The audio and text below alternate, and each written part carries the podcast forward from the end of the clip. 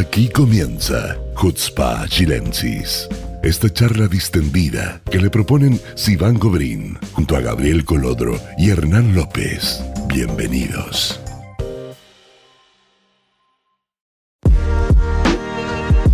Hola amigos, ¿cómo están? Shabu Tov, muy bienvenidos a un nuevo capítulo de Hutzpa Chilensis, el primer capítulo con gobierno nuevo, hay que decirlo, ¿no? Eh, quiero saludar obviamente a mis colegas y amigos personales, Gabriel, Hernán, buena semana, Yaguatov. ¿Cómo están? ¿Cómo pasaron el fin de semana? Yaguatov, sí, eh, bien, fue un buen fin de semana, estuve con mis hijos, eh, aunque la verdad debo reconocer que ahora tengo bastante sueño. Estoy un poco cansado, necesito como otro día más para descansar. Necesitamos el domingo, ¿no? Sí, me hace falta ese ¿Todavía, todavía, ¿Todavía lo echáis de menos el domingo? Eh, Después de tanto tiempo. cuando empiezo a trabajar el, domingo en la mañana, al llegar al trabajo, me doy cuenta de que no estoy totalmente eh, completo con ese día que me falta. me cuesta, siempre me cuesta. El domingo me cuesta. Gabriel. Yo, mira, estoy bastante bien, ¿ah? igual, o sea, el domingo sí, estoy completamente de acuerdo contigo que hace falta. Pero tuve un buen fin de semana, fíjate, hice cosas que no había hecho hace mucho, mucho, mucho tiempo, como por ejemplo ir al cine sin mascarilla, que es fantástico. Uh. Es fantástico. Así que, qué sé yo, lo pasamos bien, fuimos todos al cine, una película de Pixar muy bonita, nueva, se llama eh, Lucas, le paso el dato por si la quieren ir a ver con sus hijos, vale la pena. Y no, bien, relajado. Oye, ¿supieron que hubo un, brote de, corona en la ciudad de Viniamina? ¿Escucharon? Eso escuché, yo sí escuché. En un, en un colegio, aparte del de Modín de la semana pasada, eh, hay 45 niños contagiados y están investigando la fuente. Mira tú, podría ser algún turista eh, están viendo si es que es algún papá que vino afuera o alguien, pero, o sea, otra vez, súper importante que los niños se vacunen y que sigan, yo creo, usando mascarillas en el colegio. Bueno, los niños todavía no están todos vacunados. Entre 12 y 15, pero o sea, ojalá pudieran vacunarse pronto los niños más chicos también. Pero bueno, es algo que todavía no se ha ido, a pesar de nuestra, de nuestra realidad y nuestra todo lo avanzados que estamos, así que hay que seguir cuidándose. Y eh, como bien dije, que este es eh, el primer capítulo del nuevo gobierno, eh, vamos a evaluar, vamos a evaluar cómo le ha ido el gobierno en su primera semana, en sus primeros días, pasaron muchísimas cosas, que la verdad que uno le falta como ritmo para seguir las noticias. Primero, bueno, yo quiero abrir con, con el tema con Hamas ustedes ya me complementarán con los otros temas. Eh, veníamos con un cese al fuego y jamás otra vez empezó a tirar globos incendiarios a la frontera. Crearon eh, muchísimos incendios de decenas de hectáreas y eso eh, provocó que la Fuerza Israelí volviera a bombardear ciertos objetivos específicos de Hamas en la franja de Gaza, como en su momento Bennett dijo que los globos incendiarios había que tratarlos como si fueran misiles y después de esta incursión se escucharon sirenas nuevamente en el sur del país, no hubo heridos, pero eh, ¿qué va a pasar? ¿Estamos a, eh, digamos, a pie de otra escalada? ¿Qué piensan ustedes? Mm, la verdad es que, mira, yo las sirenas que sonaron fueron gatilladas por eh, disparos, no disparos desde la franja de Gaza hacia Israel, que los sistemas detectaron como algo entrante y sonaron las sirenas, pero no, no, no se han lanzado misiles en estos días, eso es importante. Ah, yo pensé que eran misiles, qué bueno que lo recalcaste. Fueron, fueron, disparos. Eh, pero sí, o sea, hay que entender que cuando uno dice globo incendiario, por ejemplo, no estamos hablando de un globito con una casquita de fósforo, o sea, estamos hablando, una bomba. de, de, una bomba, son eh, bombas, digamos, que tienen un peso ligero, que con, con globos de de helio eh, de un tamaño mediano pueden eh, llegar a, varios kilómetros de distancia y en el momento que esto cae explota y genera un incendio de consideración. O sea, estamos hablando de, de, un, de un foco de fuego no menor, digamos, que puede prender un, digamos, las posibilidades de que incendio. sí, por eso digo, las posibilidades de que uno de estos haga un incendio son muy altas. No es, digamos, que hay un azar, digamos, tan, tan grande de que ocurra. Entonces, sí, es una agresión y, bueno, Israel respondió directamente a objetivos de Hamas sobre el tema que eh, eh, eh, digamos, a mi, a mi consideración, digamos, no un arma popular en el mundo, digamos, entre, en, en guerras, pero, pero sí es un arma, a fin de cuentas. Y es un ataque a la soberanía israelí. Exactamente. sigamos, ¿qué, ¿qué, más pasó esta semana? ¿Qué están probando a Bennett, o sea, están, lo van a seguir probando, yo creo. Espérate, yo quería aportar la visión de Kibutznik con lo de los... A ver incendio. Lo que pasa es que esta época del año en Israel es, una, es la época de los incendios. Entonces es realmente muy sencillo incendiar campos secos de trigo o de otras cosas. Eh, de hecho, en, general se producen cientos de incendios en Israel de forma espontánea, eh, por las condiciones entre de humedad y calor. Entonces, eh, de verdad que eh, se necesita muy poco para hacer incendio y eh, un arma efectiva. Eso nomás.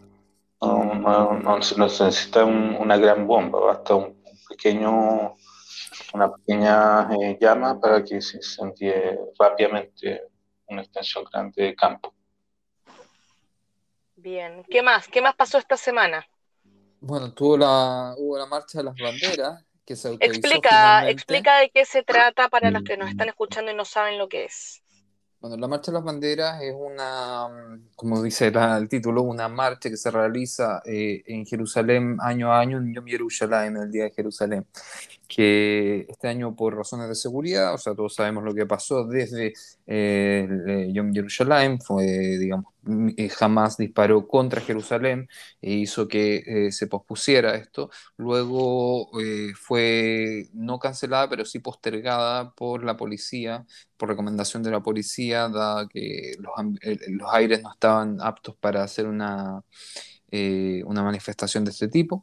Y finalmente, con el cambio de gobierno, quien queda a cargo del Ministerio de Seguridad Interna es Omer Barlev, del partido Abodá una persona de izquierda, y, quiero, quiero destacarlo realmente, porque no solamente que aprobó hacer una marcha que ideológicamente él, digamos, y su partido no, no, eran, no, son muy fan, digamos, de una marcha que generalmente se compone de factores de extrema derecha, eh, de gente muy, muy, muy confrontacional a, tanto a los palestinos como a los árabes israelíes residentes en Jerusalén, eh, y que, casi siempre, o sea, todos los años hay enfrentamientos al tema y se, se vuelven algo medianamente violento, aunque controlado, porque esto está programado. Eh, y Omer Barleo autorizó la marcha, con recomendación de la policía, obviamente, y eh, a pesar de que el ambiente acá nos decía que algo iba a pasar, ¿cierto? O sea, había un miedo generalizado de que, mira, van a hacerlo y algo va a pasar, alguien va a morir. Por lo menos a mí me pasó así, una persona cercana a mí tenía el bar mitzvah de su hijo en, el cótel esta semana, eh, justamente el día después de la marcha, y, estaba bastante asustado porque, claro, las noticias decían, bueno, vamos a seguir lo que va a pasar, aquí los comentarios eran, qué sé yo, alguien va a morir seguro, etc. Y afortunadamente no pasó eso. Eh, fue bastante contenida la, marcha, fueron creo que 3.000 personas, no, no, si que no me equivoco, entre 3.000 y 5.000 personas, no tengo el número exacto en este momento, pero eh, fue un éxito total, o sea, en el sentido hay que de destacar, Hay que destacar también que cambiaron la ruta. Sí, es verdad, se, se, modificó un poco, pero los puntos centrales eh, siguieron siendo los mismos.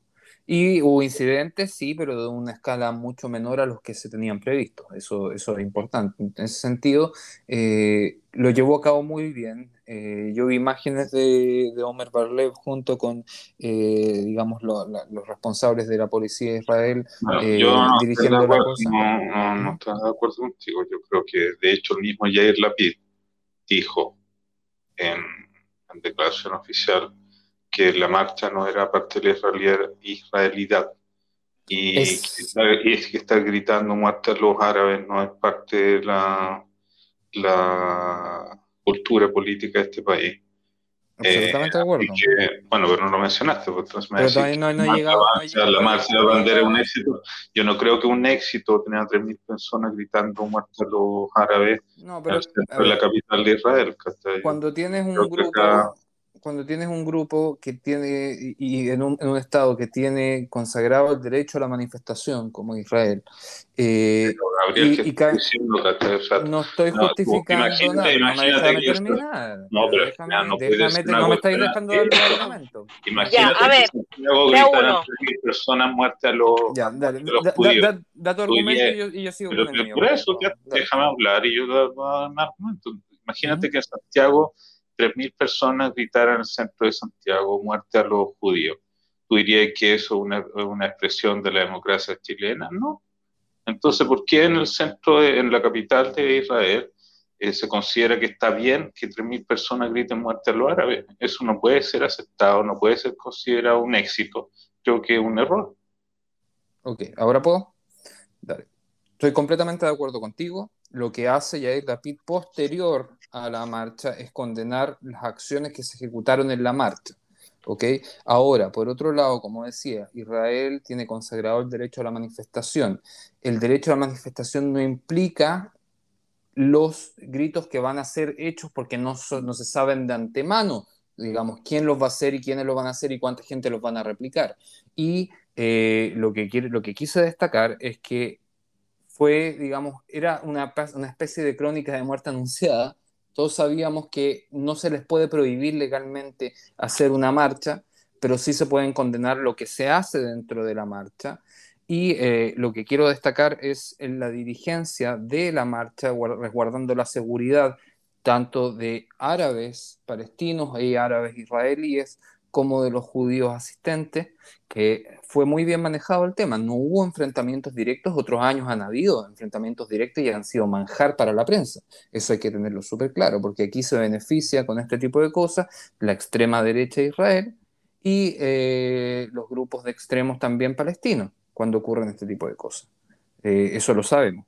Entonces, mi, mi, punto de que fue un éxito, no quiero decir que no estoy justificando Hasbe Jalil, eh, gritos racistas ni nada contra los árabes ning en ningún tipo de, para nada, o sea, no hay, no, no, hay una cabida para que yo vaya a justificar eso, pero sí el manejo eh, respecto a algo que ya era un hecho, que estaba aprobado por la policía y que era legal hacerlo, ese, ese es el punto. En Israel es legal hacer manifestaciones, entonces, y eso no, no, no, podemos convertir en una dictadura porque no estamos de acuerdo con lo que quizás van a decir, que no lo puedes, digamos, asegurar de antemano legalmente eh, para prohibirlo, ¿me entiendes? O sea, yo, por mí, si me pregunta a mí, yo también creo, creo que, que, no deberían no. tener el derecho a, a, a, digamos, estando identificados los grupos que van a participar, etcétera, yo creo que ahí debería haber algo. Pero no yo hay creo algo. que está súper equivocado porque el, el, todos los parlamentarios árabes, la comunidad árabe, todo el mundo internacional, nacional, dijo la puerta de Damasco, por la puerta de Damasco no tienen que pasar.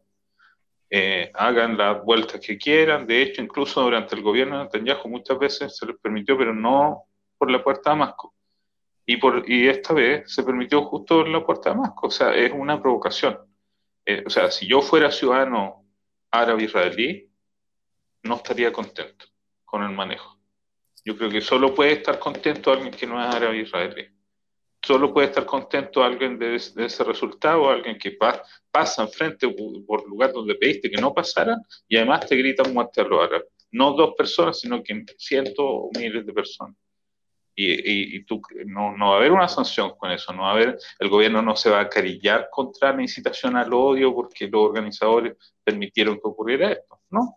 Se va a dejar pasar. Yo creo que eh, hay, hay, un problema, o sea, no, no, no, no veo tan exitosamente como tú lo ves. Yo veo el éxito en que no murió nadie, porque realmente los ánimos y lo, el historial de los últimos meses en Jerusalén Nunca ha muerto nadie, nunca ha muerto nadie en la marcha de la No, pero Gabriel lo ve como heridos, el contexto de lo último etcétera. tiempo. El nivel de violencia pero que está viviendo ahí mismo. nadie en la marcha de la bandera, o sea, no... Bueno, sigamos. Ya. ya. Orden en la sala.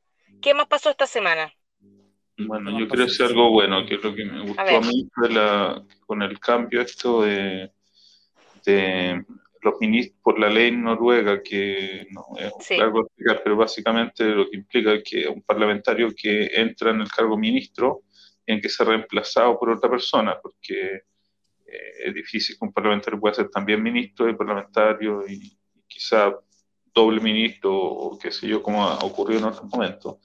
Eh, los parlamentarios eh, tuvieron que ser reemplazados y entraron las personas que estaban en las listas bajo ellos de cada partido.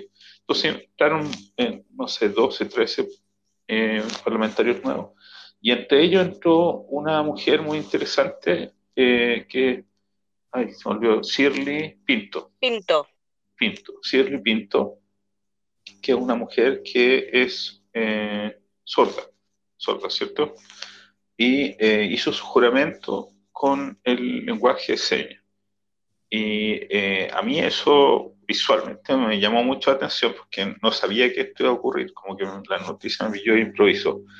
Eh, y ahí con Bennett, mientras ella hablaba con Bennett con el lenguaje de señas y una intérprete ayudaba a la comunicación, eh, me, llamó un montón la atención y me sentí súper orgulloso de eso, que Israel pudiera tener un, que la democracia israelí pueda tener eh, la capacidad de aceptar la diferencia en, en, ese nivel, digamos.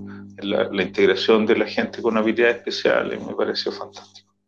Sí, a mí también me gustó, también vi el juramento de ella. Bueno, ella también es la más joven de la Knesset, tiene 32 años y, y también me gustó mucho. Ella es de Yemina, si no me equivoco, del partido de Bennett.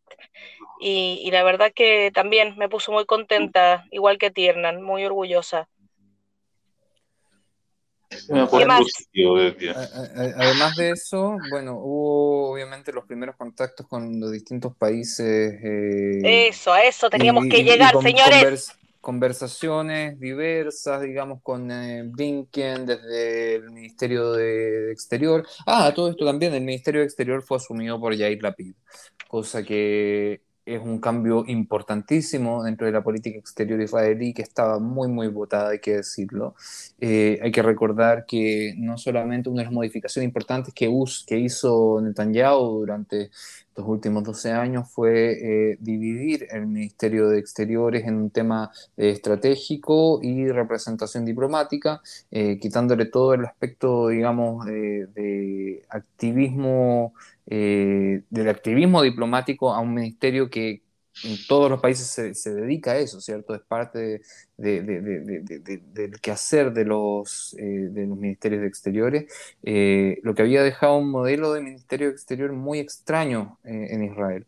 Y esto fue revertido el día lunes de, la semana pasada, digamos, cuando Yair Lapid asume el ministerio, anuncia estos cambios eh, sobre todo el tema del BDS, que es un tema que va a ser tomado ahora por el Ministerio de Exteriores. Eh, y a mí me parece muy importante y muy correcta la acción. Eh, había una deuda, yo creo, con, con, el Ministerio en sí, que lleva ya varios años y que se va a empezar a cerrar. Así que también a mí me pone muy contento eso de que, de que se vaya a trabajar el tema como corresponde y, digamos, según los, los los patrones generales y mundiales del funcionamiento de un ministerio de exteriores. Em, ¿Cómo funciona en la práctica esto? ¿Cómo se, se anula un ministerio y se adhiere a otro ministerio en términos presupuestarios? ¿Cómo funciona? Eh, se, se, cree, bueno, Netanyahu todos sabemos que creaba ministerios como, como se le daba la gana. O sea, llegó a tener 36 ministros y creó ministerios de una y otra cosa, y de ahí tuvo la opción de generar un ministerio de asuntos estratégicos eh, para dedicarse eh, específicamente a, enfrentar este tipo de, situaciones como el boicot a Israel, eh, la proliferación de grupos extremistas anti-israelíes en el exterior y cómo tratar con ellos, quitándole, digamos, una fuerza importante y un presupuesto importante al Ministerio de Exteriores. Pero eh, lo que me refiero es que había un presupuesto que estaba destinado. Ahora creaste un presupuesto, o sea, creaste un ministerio, todavía no tenés ley de presupuesto. ¿Cómo, cómo financiáis eso? ¿Cómo... A ver, desde, desde el, el, acuerdo de coalición, eh, el Yeshatid estipuló eh, un presupuesto que fue un, pre-presupuesto, digamos, un compromiso de presupuesto para el Ministerio de Exteriores que fue aprobado por todos los miembros de la coalición. Entonces, eh, así se está estructurando. digamos, el fondo fue planteado desde el acuerdo de coalición. Entonces, es casi seguro que esto va a llegar una vez que salga el presupuesto nacional, que llevamos cuatro años, hay que recordar, el, el último presupuesto fue generado el 2017 y aprobado el 2018. Eh, y con ese presupuesto hemos estado viviendo todos estos años, como si fuésemos todavía 8 millones de habitantes cuando somos 9 millones de habitantes. Y eso ya, también se está trabajando, o sea, empezaron desde el día 1 a trabajar, primera prioridad, presupuesto nacional. Y parlamentarios que son, digamos, trabajan en el área de, del Ministerio de Finanzas de Israel y el Ministerio de Economía están trabajando de eso desde el día 1. Así que es posible que pronto, espero que no pase mucho tiempo para que tengamos un presupuesto nacional acorde a la época y, de acuerdo a las necesidades de hoy. Que hay que recordar, estamos en junio, estamos ya casi terminando el mes de junio. Y, Tienen tres meses, ¿no? Para presentarlo. Sí, pero lo que quería decir es que se acabaron este mes eh, los pagos de, digamos, por el coronavirus, los, paros de, los pagos del, eh, del eh, Seguro Nacional a gente que todavía no está trabajando. la situación, si bien está mucho más normal que antes, no está en su 100%. Hay mucha gente que aún no consigue encontrar trabajo y, y, ha seguido viviendo gracias a estos, estos servicios, digamos, estatales y por otro lado, gente que no quiere y por otro lado, gente que no quiere volver a trabajar porque se acostumbró a recibir. He, conocido de esos también. Sí, hay, hay obviamente siempre hay, si la gente que no va a trabajar porque no tiene trabajo. Sí, yo no he dicho que no hay gente que no lo pasa mal, pero yo estoy diciendo que hay gente por otro lado que le da lata volver a trabajar porque está muy bien con eso. Es la minoría. No he dicho que es la mayoría, he dicho que existen.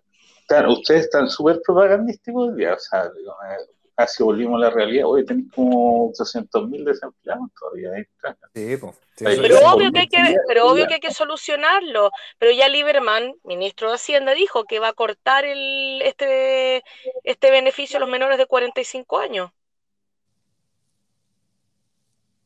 Eh, eh, es importante, es importante que se haga y se vuelva a la normalidad, ya que estamos tan abiertos eh, en todo sentido, pero también hay un tema mundial, o sea, hay que entender que también lo que pasa en el mundo, que hay una crisis económica producto del coronavirus en el mundo, afecta la economía israelí. Eso, eso, no, eso no va a cambiar por mucho que nosotros estemos mucho mejor. Y eso sí va a generar desde desempleo hasta menores ingresos en empresas, exportaciones, importaciones, etcétera. O sea, eh, la crisis, si bien acá en Israel estamos, eh, digamos, 10 veces mejor que en la mayoría de los países del mundo, eh, eso no, no, cambia que no haya efecto y, el efecto va a durar. O sea, los, sectores, de la economía que se afectaron más fueron turismo, el comercio, y, y, esos lugares, no es que la gente pueda volver a trabajar, que no, hay no, hay, no existen esos lugares de trabajo, más. Entonces, lo que el mismo Bennett había dicho cuando en, su discurso entra es que tienen que crear un sistema de reconversión de ese mundo del trabajo, porque esos trabajos no existen. Yo veo gente acá en el que trabajan en, turismo, y ahí sigue dándose la vuelta porque no hay turismo. Entonces, ¿qué están hablando? No y no va a haber, y no va a haber en harto tiempo, porque yo no, creo que todavía que abran el aeropuerto. No va a haber el turismo durante seis meses, mínimo. Sí, sí.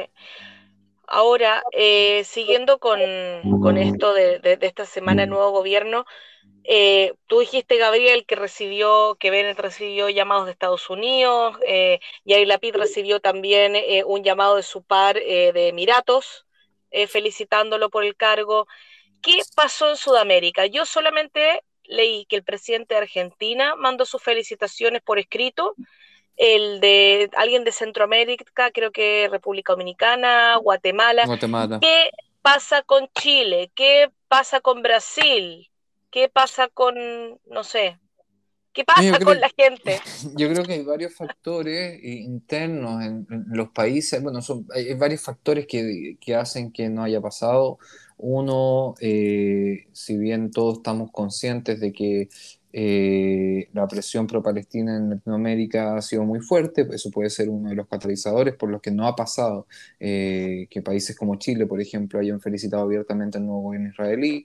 Eh, también esa sensación de estabilidad que se transmitió desde el principio de estos países por parte de la prensa también afecta mucho. O sea, donde nosotros lo vimos específicamente en la prensa chilena, que se presentaba este gobierno de unidad como algo un, un, gobierno ultraderechista casi, o sea, casi como si estuviese... Sí, fue una vergüenza, fue una, la prensa que se le, en Chile que se le dio a este perfil, intentaron hacerle un perfil a Bennett, fue una vergüenza. Entonces yo creo que son muchos los factores, si bien eh, no se justifica, yo creo que no se justifica cuando, cuando son países, digamos, tanto con Brasil como con Chile, que tienen tantos acuerdos firmados y relación, digamos, muy buena hace muchos años, que no haya habido una manifestación inmediata de, reconocimiento. Porque Estados Unidos, Estados Unidos, tiro. Pero, o sea, hasta Biden estaba esperando el teléfono para, llamar a una cosa así. Hay que, hay que recordar que cuando, cuando Biden fue electo, se demoró un mes y medio en llamar a Netanyahu. Un mes y medio. Y acá se demoraron cuánto? ¿10 minutos desde que se fue levantó el gobierno? ¿10 minutos? sí, sí, fue, fue súper rápido. Sí, bueno, yo creo que cosas también, por ejemplo, no sé, hablando, espera, pensando en Perú, todavía están recién en elecciones, o sea, pasaron recién las elecciones y y hay que ver qué va, qué va a pasar ahí con ellos. Eh. No sé qué pasa con Brasil, porque no, no se manifestaron al respecto tampoco. Bueno, un poco, un poco el fenómeno que, tuvimos aquí en Israel con Trump, ¿no? Mm. En el sentido de que Netanyahu tomó partido totalmente por eh, Trump y del momento que salió Biden, o sea, él hizo campaña casi por Trump. Entonces, eh, en, Bolsonaro ha, sido súper transparente en su apoyo irrestricto a Netanyahu y claramente eh, mi sensación es que no le gusta mucho la idea de que ya no sea el primer ministro de Israel. Mm, eh, pero ya esa es mi opinión. Presidente Piñera, le hago un llamado directo. Llame para felicitar. no me voy a meter en la pata de los caballos, pero eh, ya para cerrar un poco este bloque, creo que ya han pasado, pasaron muchas cosas durante estos primeros días de, este nuevo gobierno. Todavía hay muchas cosas por acomodar, muchas cosas por discutir. Hay cosas tanto internas como externas que, hay que resolver. No les va a ser fácil. Eh, no se las van a poner fácil, creo yo. Eh, y digo, repito lo que dije la vez pasada, o sea, tengo la esperanza de que, de, que podamos todos salir adelante y poder tener un, mejor país. Tengo fe en que, en que vamos a, lograr eso. Y, yo creo que a Bennett y después a la Yair le va a estar poniendo a prueba todo el tiempo, cuando yo, la PID asuma su, su cargo de primer ministro en dos años más. Eh, pero siento que va a ser eh, difícil, que los van a poner a prueba con cada cosa pero obvio, o sea, Netanyahu no, no recibió este gobierno como, como se espera de una oposición en un país democrático. O sea, él le declara una guerra al nuevo gobierno desde el día uno. Eh, abiertamente, o sea, un lenguaje muy, muy violento, eh, digamos, ahí, bordeando la incitación al odio a rato. Entonces, claro que no, no, no va a ser una oposición que trabaje en pro de, del proyecto de país que tiene este gobierno, eh, y eso nos afecta claramente a todos. O sea, de todas maneras. Espero que hayan voces cuerdas dentro de la oposición también espero que espero yo también. Bueno amigos, vamos a cerrar este bloque eh, y vamos a hacer una pequeña pausa para después seguir con la segunda parte de Jutzpa Chilensis. No se vayan.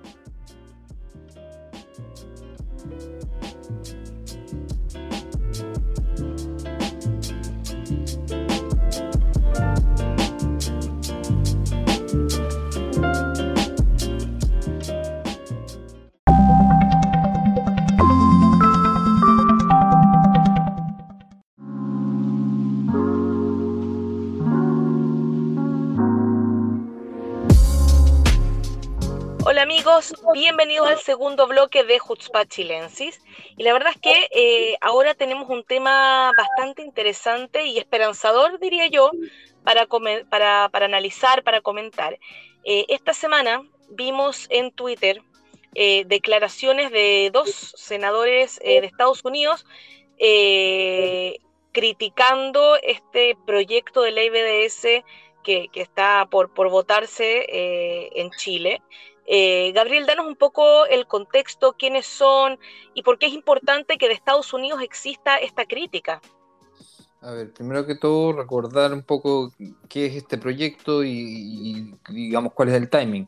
Eh, este proyecto se presenta el primero de, junio eh, en la Comisión de Constitución, Legislación y Justicia de la Cámara de Diputados y es aceptado para ser discutido. Ese es un paso súper importante que, em, digamos, es muy, muy, muy, muy, muy preocupante que un proyecto así, digamos, sea analizado por el presidente de una, de una comisión eh, tan importante como es Constitución y sobre todo en este tiempo en Chile, y sea aceptado así como así porque ni siquiera hubo un análisis de las eh, consecuencias que trae este tipo de proyectos. Estamos hablando del proyecto que, si bien no menciona a Israel directamente, eh, es presentado con eh, indumentarias palestinas y estado anunciado por parlamentarios del Comité Interparlamentario Palestino y, digamos, ellos de forma... no, no formal le llaman el proyecto de ley BDS. O sea, eso es lo que es, ese es el objetivo del proyecto. Eh, y un proyecto que implica eh, la criminalización de eh, acciones como la importación de productos o la utilización de servicios de, digamos, provenientes de territorios, de asentamientos ilegales en territorios ocupados, así como lo este proyecto viene apoyado por 10 diputados, más el eh, firmante UDI Sergio Gaona. Eh, curiosamente, curioso para el mundo que sea un parlamentario de derecha el que lo presenta.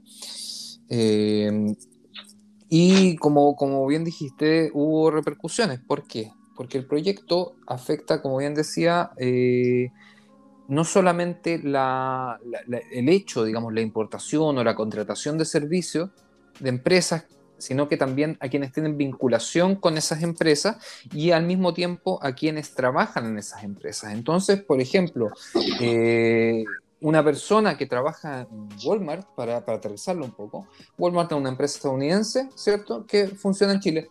¿okay? Y un trabajador chileno que lo contratan en Walmart, que se encarga de las, por ejemplo, del inventario y ve que Walmart está importando, digamos, pongámosle hummus, eh, demos un nombre de asentamiento de Betel, ya. Hummus de Betel. Digamos que en Betel hacen hummus y lo exportan y Walmart lo, importa a Chile. ¿Ok? Eh, ese trabajador que hace el inventario en Chile y vive en su casa en cualquier comuna de Santiago, de otra región del país, que no tiene nada que ver con política internacional, un tipo hace inventario, eh, estaría siendo caería sobre él una pena por no denunciar el hecho. ¿Okay? Desde, desde ese punto ya hay, digamos, implicancia.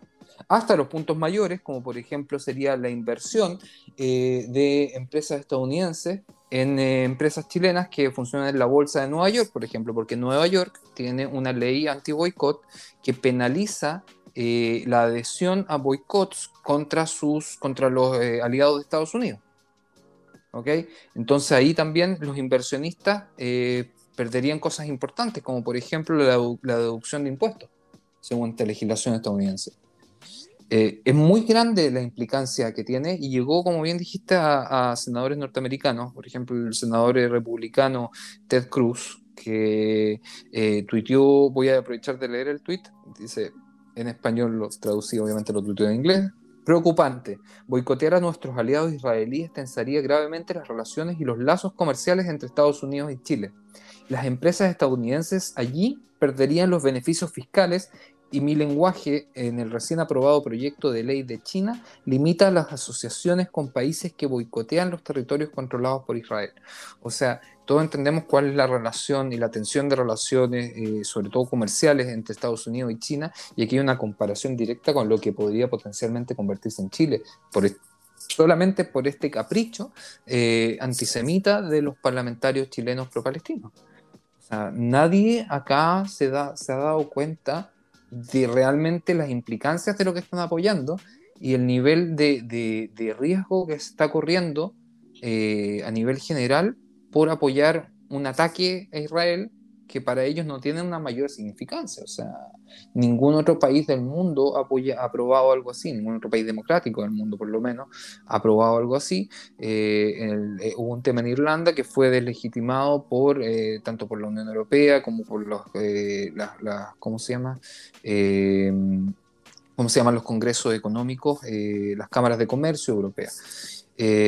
porque también hay compromisos firmados, o sea, todo eh, tipo de, inversión internacional está subordinada a una legislación internacional que es la que la, hace el World Trade Organization. O sea, hay, hay ley por sobre esto y este proyecto transgrede esa ley. Oye, que te salió bonito el, inglés. Ay, sí. Oye, eh, te voy a cortar un poco porque hay que cortarte si no seguí esta mañana en, mi opinión, lo importante de, estos tweets de los senadores es que baja esto a tierra, porque los políticos chilenos eh, no tienen experiencia en este tipo de decisiones. O sea, como bien dice Gabriel, tirar una cosa un poco sin medir las consecuencias. O sea, Chile nunca ha boicoteado a otro país económicamente. Entonces, entonces eh, eh, yo creo que gran parte de la clase política no le ha tomado el peso. Hasta ahora, hasta esta, entre comillas, amenaza de los senadores, eh, eh, de estos dos senadores norteamericanos, porque eran en un nivel de presentación parlamentaria, porque si bien entiendo los procedimientos legales, en, o sea, del Parlamento chileno, tiene que haber en algún momento un estudio de impacto económico hasta donde yo sé. Pero parece que en este, cuando tú lo presentas, no está obligado a presentar el informe de forma inmediata. Tiene que, cuando pasa la de la comisión, la comisión lo manda a una evaluación económica. Entonces, en el fondo, en, este apoyo de los 10 parlamentarios lo dieron un poco en el aire, sin saber las consecuencias. Y, esto, eh, este hecho político, eh, obliga a dimensionar económicamente toda la decisión y yo creo eh, que el gobierno ya no se va a poder quedar callado después de esto. Eh, de hecho, vimos de forma casi inmediata que un grupo de parlamentarios del, del Comité Interparlamentario Chile-Israel hace una declaración, también en el mismo sentido los senadores eh, norteamericanos, y ya la cosa ya se empieza a cerrar más con números aunque todavía está un poco etéreo. O sea, a mí, sin, sin, sin saber nada de economía, me gustaría saber eh, en un número de cuánto puede ser, porque hay, hay como eh, mucha teoría en este asunto. O sea, lo que tú, Gabriel, describía es como súper grave, pero ¿tú tienes alguna idea de cuánto puede ser esto económicamente? ¿Cuánto representa Chile a perder 3 mil millones. Millones, millones, millones, millones. No sé, no sé cuántos millones, no hay un estudio obviamente aún sobre eh, cuál sería, digamos, la potencial pérdida, pero imagínense que en la, bolsa de Estados Unidos hay cientos de empresas chilenas que tienen inversión fuerte de, inversionistas, digamos, de, clave eh, estadounidense que potencialmente, al, digamos, si así si fuese aprobada esta, esta, legislación en Chile, tendrían que, para evitar perder la, deducción de impuestos, eh, dejar de invertir en estas empresas, o sea, un proceso de desinversión. ¿Qué significa? Digamos, justamente lo que el movimiento BDS pide que se le haga a Israel, esta legislación se lo haría a Chile. Yo encuentro eh, heavy, porque, o sea, yo me pongo en el lugar del chileno común y suena como feo. Ahora, si me lo dijeran en número, me quedaría más claro. O sea, suena como un impacto muy grande. Eh, es complicado y podría generar incluso cosas. Los, parlamentarios que, presentaron el proyecto reaccionaron a los dichos de Cruz, ¿alguien sabe? No, han, reaccionado a nada, no han reaccionado absolutamente nada. Eh, todavía no se, no se ha puesto en tabla el tema, pero bueno, ya sabemos por otros, por otros proyectos que han sido anunciados de la misma forma que no necesariamente tienen que anunciarlos en tabla para que los suban y los voten el mismo día en la Cámara. O sea, es una cosa que han hecho una y otra vez, lo hicieron eh, hace un mes y medio con un proyecto que llegó, pum, subió, por ejemplo, el, el, proyecto para llamar de vuelta al embajador el día antes del cesar fuego. No lo pusieron en tabla, el proyecto no estaba en tabla, simplemente se les entregó y lo votaron en la Cámara y lo aprobaron. Entonces, eh, no, no, hay una. Pero, esto yo pienso que tiene que ser diferente, porque hay acá un. No tiene que haber un informe de la consecuencia económica, un estudio. O sea, debiese ser, debiese, en el momento que sea debatido en la comisión, debiesen, obviamente, esperamos que, que los parlamentarios que sí entienden y pertenecen a la comisión eh, exijan ese tipo de cosas y planteen, digamos, la interpretación, que, que, se haga una interpretación del proyecto, porque el proyecto es muy amplio. No solamente afectaría las relaciones con Israel, o sea, el proyecto, como les decía antes, no, no, no menciona Israel. O sea, habla de eh, productos y servicios de asentamientos ilegales en territorios ocupados. O sea, ahí tienes asentamientos, por ejemplo, Turquía en, eh, Chipre, eh, tienes en Marruecos en el Sahara, tienes, eh, bueno, no sé si tendrán industria, pero Rusia en Crimea es considerado, digamos... ¿Cuál es el estatus? China. Eso mismo es decir China. ¿China es reconocido por Chile como un país o no? China sí, la República de China está reconocida por Chile como Estado. Ahora, no te pregunto porque China, en la, la, mayoría de los países del mundo no reconocen a China.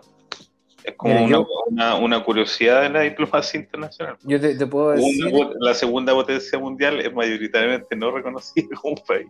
No, sí es reconocida y de hecho te puedo decir que en marzo del 2019, cuando estuve en, la, en el Congreso, eh, justamente me topé en el pasillo con todos los diputados del Frente Amplio del Partido Comunista corriendo a un punto de prensa de un eh, representante gubernamental chino dentro del Congreso.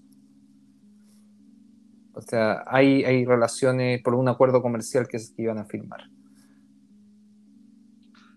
Y ahí es donde me quedo mirando feo grito y después hicieron que. sí, no, está de look. de reojos, como ah. pasando mirando por el lado, así como que los ojos en cámara lenta. Mirando. Ah. bueno. Y después te dijeron sí. genocida. No, eso fue antes. Ah. Ya, otra vez van a contar la historia. No, no nos interesa, ya está. Solo, solo, lo tiré, solo lo tiré porque salió en Twitter, lo, lo revivimos en Twitter hace poquito. Ah, verdad. Pero mira, volviendo un poco al, tema del proyecto de ley, yo creo que es importante recalcar que la gravedad del, tema no está siendo eh, expresada ni por eh, los parlamentarios, ni por los economistas, ni por los ministros. O sea, aquí el ministro de Economía de Chile debería estar de, cabeza haciendo yoga. Bueno, eh, igual, igual a mí me llamó la atención también que, que estos senadores se expresen a través de Twitter. O sea, porque están dando una opinión súper seria. no sé si eso es parte de la, política de, Estados Unidos, pero... Bueno, lo vimos con Trump, lo vimos con Trump. O sea, cualquier declaración, cualquier proyecto se anunciaba antes por Twitter y después por un punto de prensa. O sea, ellos toman Twitter como una vía de comunicación directa. O sea, estamos hablando de gente que tiene millones de seguidores. No tienen miles, tienen millones de seguidores. Bueno, Ted Cruz fue precandidato de los republicanos, ¿no? sí, eh, en las primarias, en las primarias de fue en las primeras republicanas fue contra Trump, sí. Y Rubio era algo así también. Como que los dos fueron eh, pesos pesados. Claro, porque el otro senador, eso no lo, no lo nombramos. El otro senador fue. Oye, ¿tendrá que, será, tendrá algo que ver que los dos sean cubanos? Yo creo que deben tener más conexiones con la con los, temas de no y con los temas de comercio justamente. O sea, estamos hablando de senadores republicanos, o sea, tienen que tener algún vínculo con temas de comercio y, obviamente se analizan todas estas cosas, pues estamos hablando de, Estados Unidos, pues, o sea, ellos manejan las relaciones internacionales, pues en eso se basan su no sé, pues, cubano, boicot. Suena como raro. Claro, yo creo que yo creo que también hay una cercanía. O sea, imagino que se los repartirán así los temas. O sea, si es que hay algo con Europa, tendrán que tener algún senador que tenga algún tipo de cercanía a algún país europeo. En este caso son latinos, porque será Chile. O sea, me imagino. Pues, Oye, los diputados que reaccionaron fueron los de todo el comité. Es que no, no, no me acuerdo exactamente cuál estaba la Pepa Hoffman. Sí, Gabriel Silver, pero no fue todo el comité. O sea, si, miramos la página de la Cámara de Diputados, que a todo esto voy a pasar el dato, eh, señores de la Cámara de Diputados, no tenemos acceso desde Medio Oriente a la página de la Cámara de Diputados. Hay un geobloqueo específico a Medio Oriente. Arréglenlo, por favor. También los chilenos acá queremos, tenemos el derecho a ver lo que pasa en la Cámara de Diputados de Chile. Muchas gracias. Eh, pero siempre existe el VPN y hay formas de llegar a la página para abrirla. Eh, la verdad es que si vemos los grupos interparlamentarios, se estima que hay aproximadamente sobre 40, entre 40 y 50 diputados en el grupo interparlamentario chileno-israelí. ¿Ah, sí? Sí, sí, sí. ¿Y dónde Sí, ¿quiénes son? Están no lo podemos ver porque nos tienen bloqueada la página. No solamente nosotros. pero en las votaciones nunca han habido tanto a favor de Israel. Sí, bueno, ahí hay un tema que, es importante que se trabaje también. Em, de, generar un, diálogo con los parlamentarios israelíes también, cosa que no se ha hecho hace mucho tiempo. Y eso es algo que, bueno, nosotros como que estamos nosotros tres, somos parte del directorio de la comunidad chilena y también estamos tratando de acercar esto, digamos, ahora que hay un nuevo gobierno y que hay interés de, generar lazos con todo el mundo, no solamente con Chile, pero de que haya una, un grupo similar acá también. Eh, yo creo que ahí hay, han habido falencias históricas de, ambos lados, o sea, no, no, hay un diálogo directo hoy día eh, entre grupos interparlamentarios. Eso es algo que hay que arreglar. Mm, claro. Bueno, esperemos que esto siga dando frutos y que el grupo chileno, Israel, interparlamentario chileno-israelí, sepamos quiénes son y se sigan manifestando para, seguir eh, presionando para que, para que esto no pase. Eh, quiero ir cerrando el programa. ¿Quieres agregar algo más? Gabriel, tú ya hablaste todo, todo tu cuota hoy día, así que no tenéis más permiso de hablar. Son pesados. No, la verdad que no, solamente interrumpí a Gabriel en el momento que no para de hablar. Pues, es que habla muchísimo. queridos oyentes, queridos oyentes, vamos a ponerle un veto a Gabriel. Pero fue culpa tuya, pero tú le dijiste habla, ¿no? ¿Puedes decirle eso? Sí, es mi culpa, es verdad. ¿Para qué me, invitan? ¿Para qué me invitan? Amigos, eh, espero que tengamos una semana tranquila que, no hayan más brotes de corona, que esta ley de BDS se caiga, que sigamos teniendo días tranquilos. Y que Chile siga ganando en la Copa América partidos. Sí, le ganó a Bolivia, ¿no? 1 a 0. Viva, Brereton. bueno, que tengan todos muy buena semana. Nos escuchamos la próxima. Shabu Atov.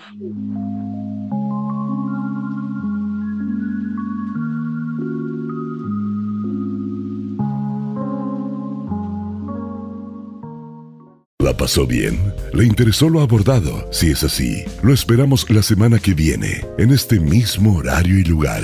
Chutzpah Chilensis.